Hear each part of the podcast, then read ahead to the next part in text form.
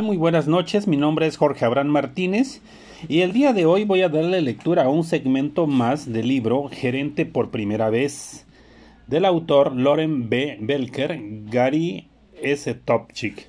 La intención de esta lectura es compartir el aprendizaje que yo estoy teniendo de este libro y que también otras personas puedan tener acceso a esta lectura mediante la escucha de estos audios.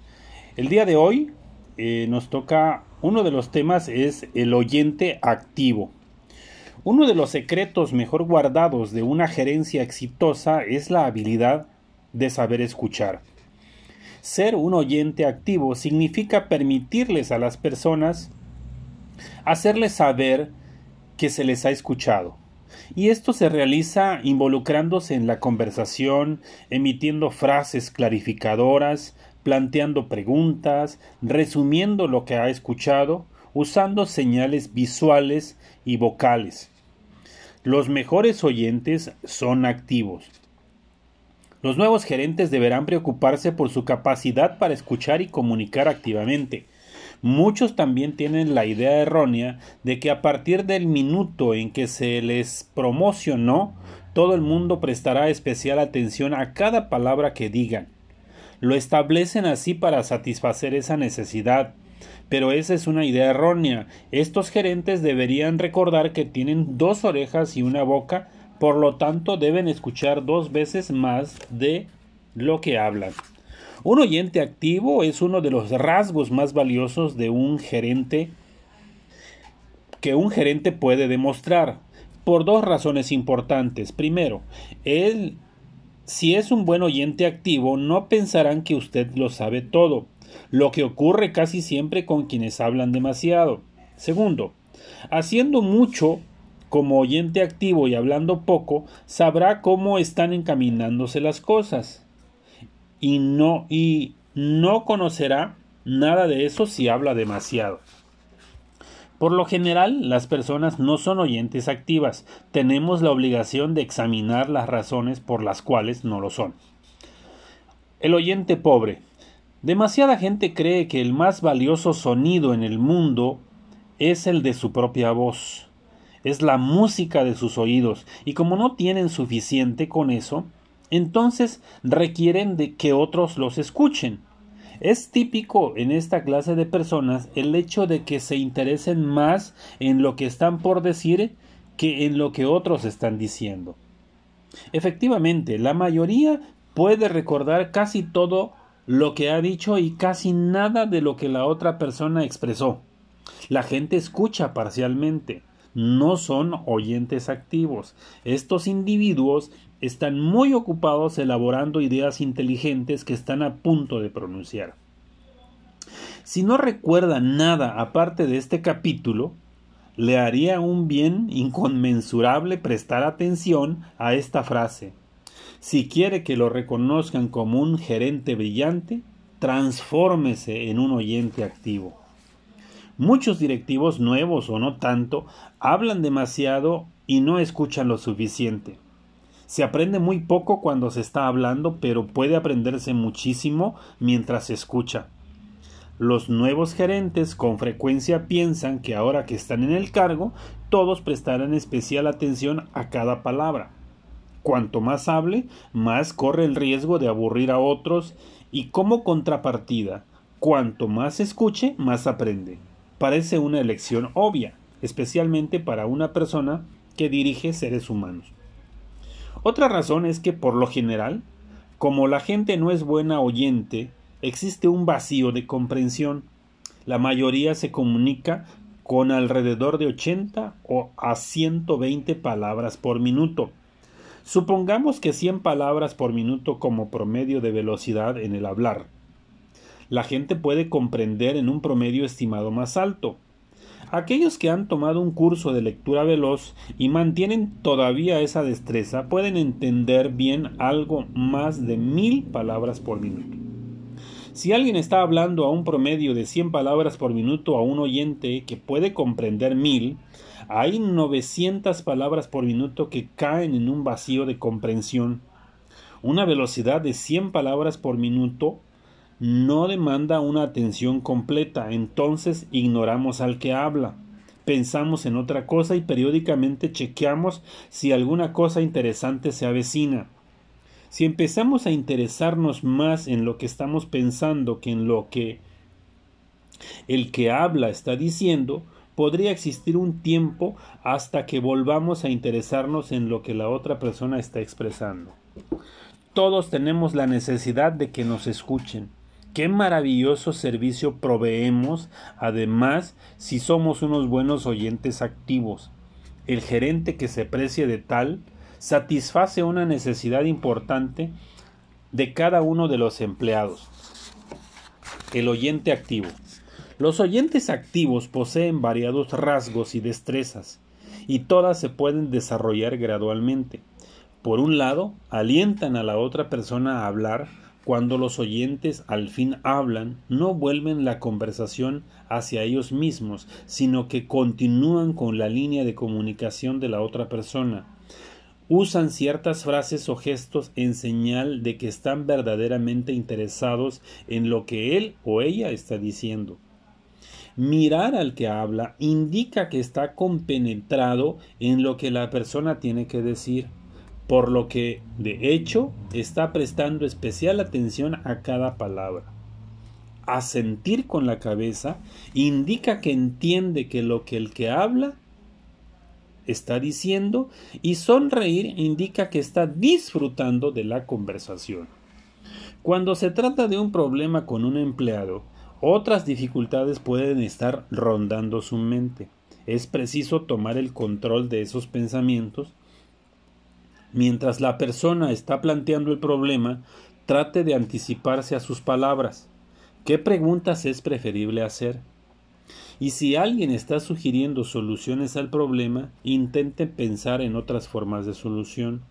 Lo ideal sería que se concentre en un ciento por ciento en lo que la otra persona está expresando, pero el vacío de comprensión es una realidad. Haga lo posible para enfocarse sobre el tema, más que en cualquier otra idea que pueda distraerlo. Un comentario preciso también le demuestra al que habla que usted está genuinamente interesado en lo que él o ella está diciendo.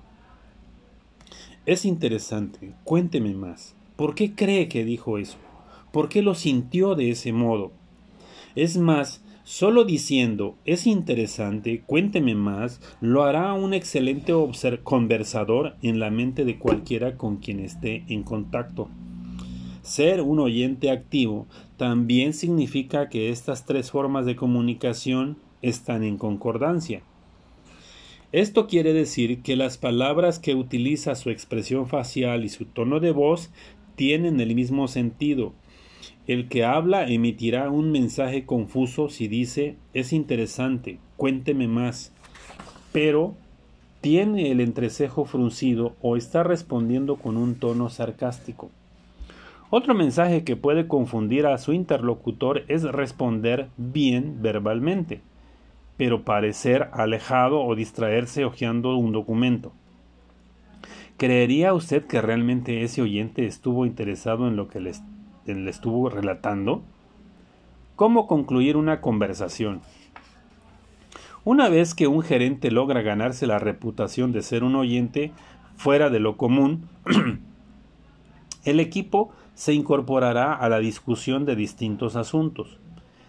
Y algunos prolongarán más de la cuenta su bienvenida, pues podrán, podrían pensar que hablar con usted es mejor que estar trabajando necesita tener algunas herramientas para concluir esas conversaciones.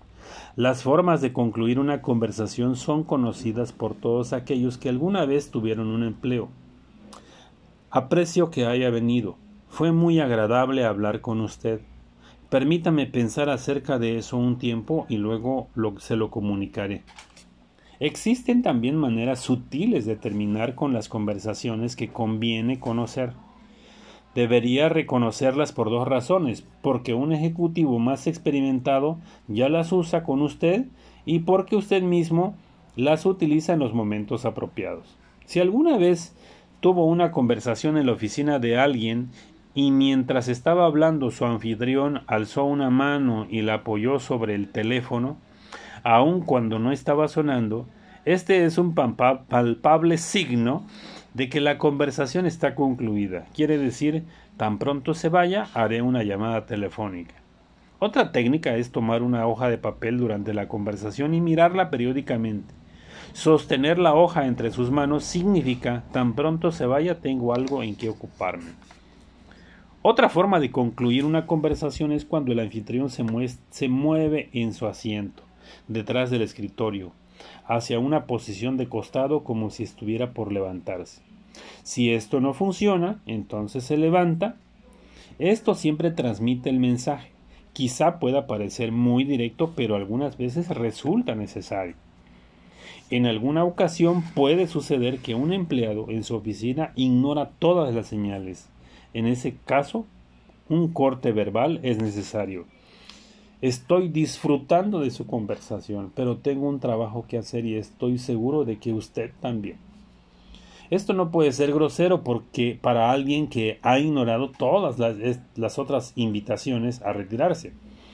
Cuando un colega o empleado entra a su oficina y de antemano sabe que no va a captar ninguna de las señales que usted le envíe, puede anunciarle al comienzo de la charla que solo tiene un límite de tiempo, lo que probablemente sea, sea cierto. Y si ese tiempo no es suficiente, necesitarán reunirse más tarde.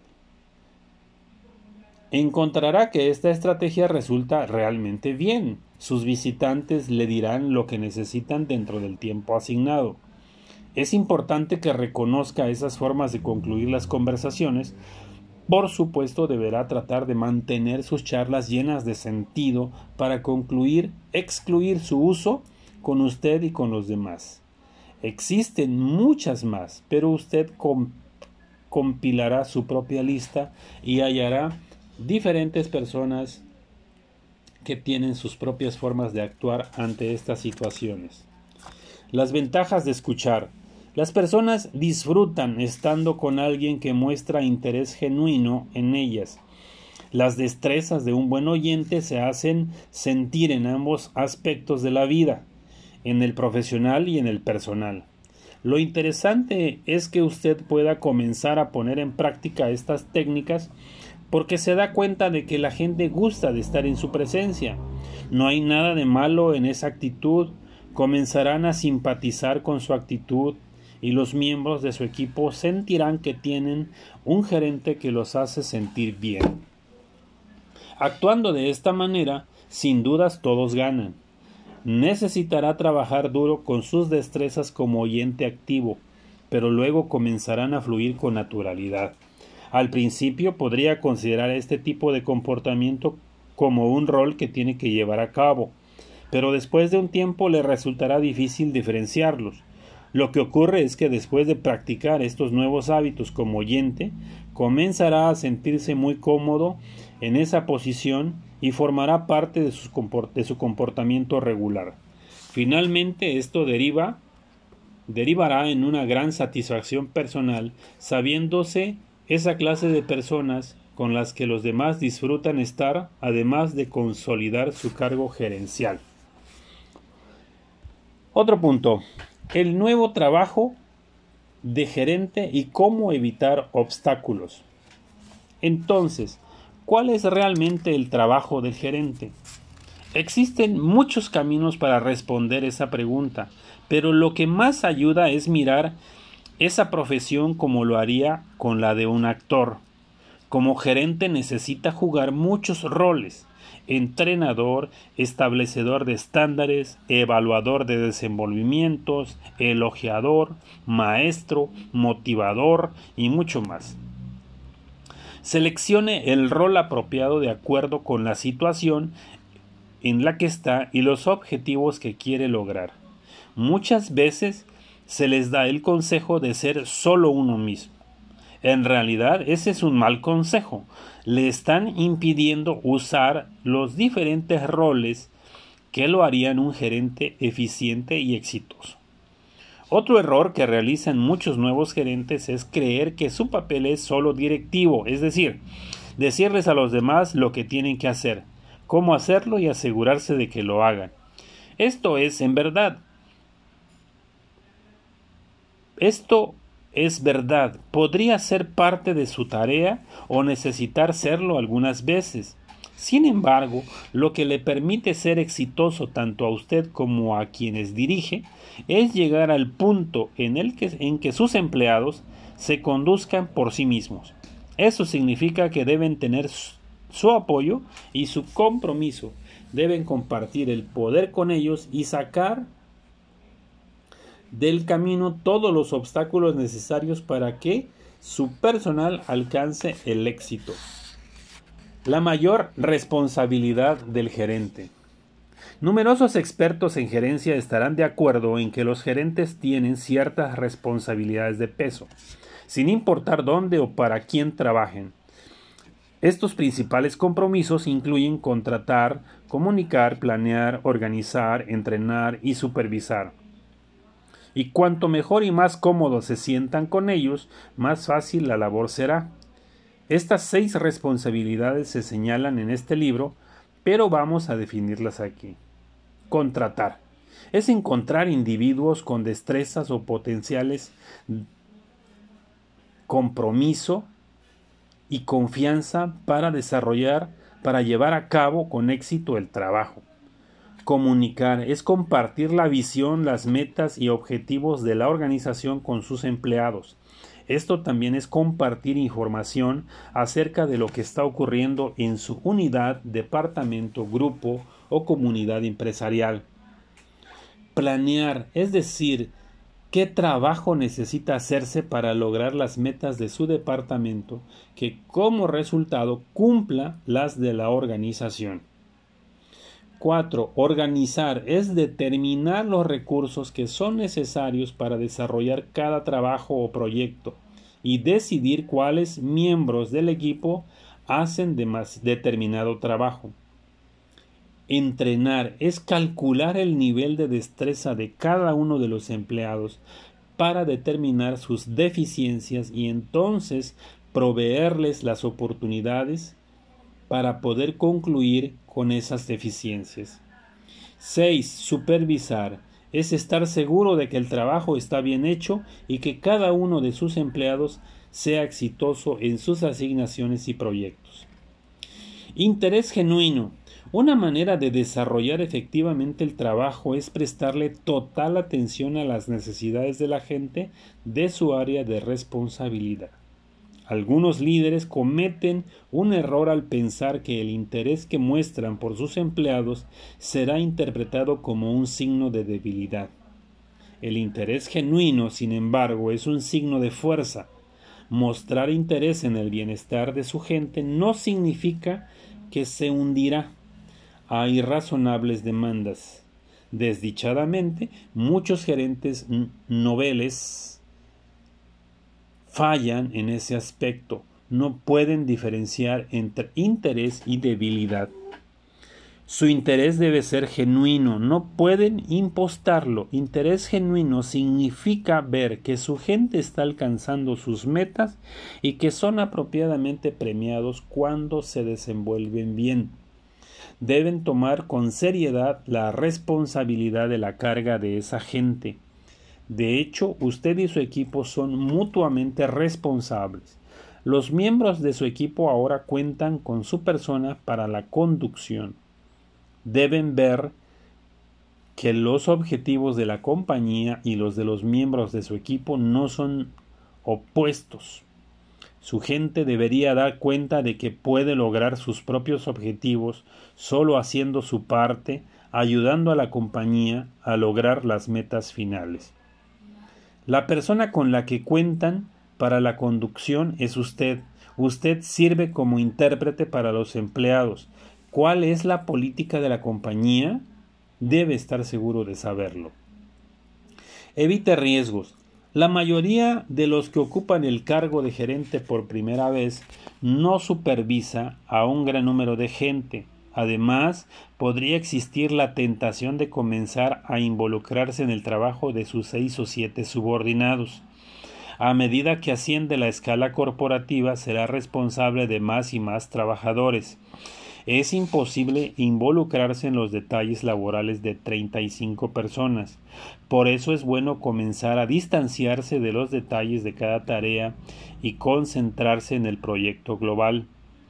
Uno de los peligros que enfrenta aquel que arribó a la gerencia hace poco es que podría estar dirigiendo a alguien que realiza su vieja tarea y podría considerarla más importante que las tareas que no realizó. Es naturalmente humano pensar que lo que otros hacemos es de mayor valía que lo que otros hacen. Es naturalmente humano pensar que lo que nosotros hacemos es de mayor valía que lo que los otros hacen, pero esto no funciona cuando usted es el gerente. No es un acercamiento centrado para un gerente. Debe resistir la tentación de hacer de su vieja ocupación su pasatiempo, simplemente porque le es familiar y se siente bien. Con asiduidad el primer trabajo directivo es dirigir un proyecto o un puesto de conducción. Se maneja a otros, pero todavía se siente, se tiene su propia tarea para realizar, es decir, se usan dos sombreros. Si es esta su situación, debe estar interesado e involucrado en los detalles por un tiempo. Sin embargo, cuando se mueva dentro de una posición de conducción de tiempo completo, no tome un pasatiempo ocupacional, ya que podría distraerlo de la situación mayor. Por supuesto, no es necesario llevar estos consejos al extremo. Cuando a alguien se le atiende se le asciende a un puesto de dirección, puede rechazar ayudar a su equipo en los momentos críticos. Aunque están quienes leen periódicos de gerencia mientras su equipo tiene que lidiar desesperadamente con las tareas con fechas límite. Ellos están ahora en dirección. Esto créame es pura estupidez. Puede establecer un puente de confiabilidad y gran simpatía en esos momentos críticos si se arremanga la camisa y ayuda a sus empleados. Un punto de vista equilibrado. En todos los temas concernientes a la dirección, mantenga un sentido de equilibrio, sin dudas. A lo largo de su experiencia laboral ha encontrado gerentes que dicen Estoy para asuntos mayores, no me molesten con los detalles, Lamentablemente este rasgo es real en muchas personas que alcanzan esa responsabilidad. Se orientan de tal modo a los asuntos mayores que no toman conciencia de los detalles que acarrean los pequeños asuntos y pueden ser también insensibles a cuanto esfuerzo se requiere para completar un trabajo detallado. Existen también otros gerentes, incluyendo a muchos noveles, que han sido promocionados de acuerdo con el escalafón, que se fascinan con los detalles y, pierden los objetivos, que evidentemente están por encima. Es el caso de no ver el bosque a causa de los árboles. Se requiere equilibrio. Hasta aquí la lectura de hoy. Espero que esté siendo de mucho provecho para ti y nos vemos en el próximo capítulo.